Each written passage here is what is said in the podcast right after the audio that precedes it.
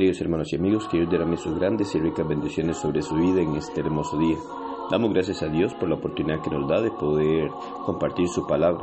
Recibe un saludo de la Iglesia de Cristo en Siquieres. Para nosotros es un privilegio y una bendición el poder escudriñar la palabra de nuestro Dios y así conocer la voluntad de Él.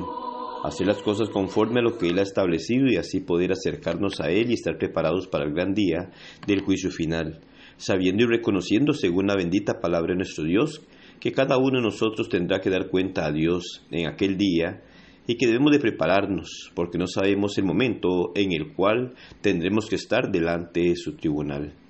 Números capítulo 6 versículo 24 al 26 dice, Jehová te bendiga y te guarde. Jehová haga resplandecer su rostro sobre ti y tenga de ti misericordia. Jehová alce sobre ti su rostro y ponga en ti paz. La mayoría de los eventos del libro de números tienen lugar en el desierto, principalmente entre el segundo y cuadragésimo año del peregrinar de los israelitas. Los primeros 25 capítulos del libro registran las experiencias de la primera generación de Israel en el desierto, mientras que el resto del libro describe las experiencias de la segunda generación. El tema de la obediencia y la rebelión, seguida por el arrepentimiento y las bendiciones, corre a través de todo libro, así como en todo el Antiguo Testamento. El tema de la santidad de Dios es continuado desde el libro de Levíticos al libro de Números lo cual revela la preparación e instrucción de Dios a su pueblo para entrar a la tierra prometida de Canaán. La importancia del libro de números está indicada por sus continuas referencias que de él se hacen en el Nuevo Testamento. El Espíritu Santo llama especialmente la atención a números en 1 Corintios 10, 1 al 12 las palabras y estas cosas les acontecieron como ejemplo están escritas para amonestarnos a nosotros se refiere al pecado de los israelitas y al disgusto de Dios con ellos.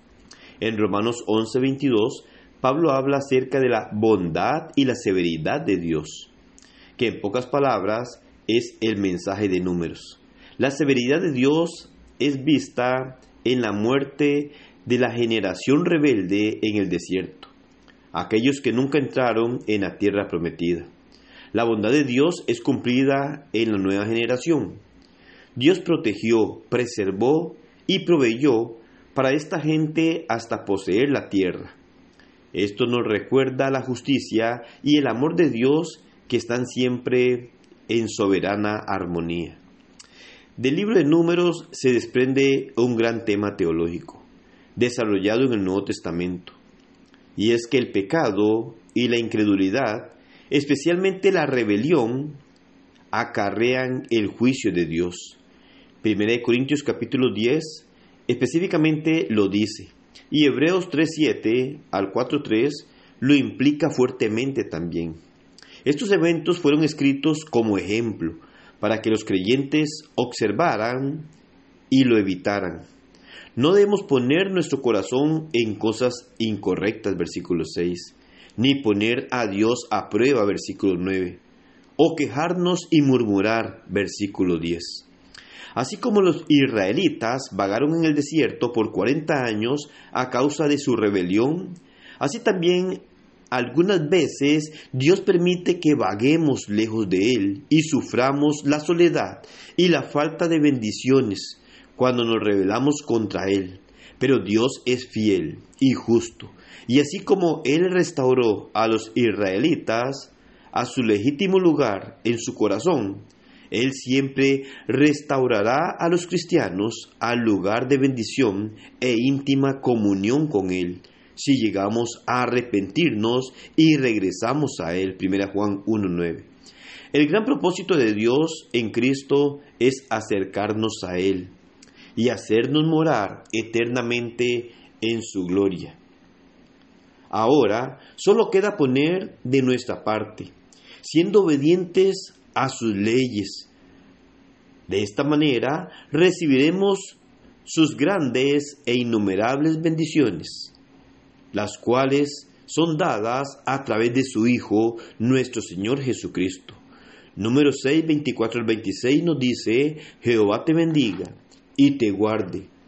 Jehová haga resplandecer su rostro sobre ti y tenga de ti misericordia.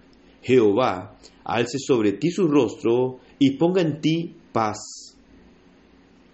Esto lo obtendremos hoy por medio de nuestro Señor Jesucristo.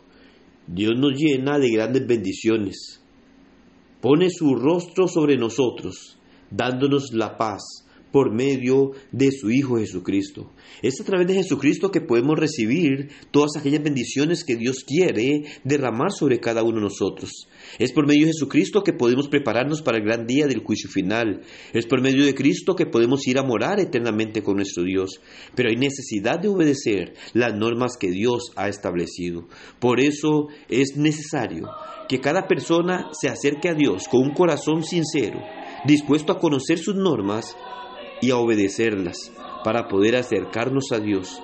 Que Dios nos ayude a tomar su palabra, obedecerla y respetarla para hacer conforme a su santa y divina voluntad. Que el Señor le bendiga y pase un excelente día.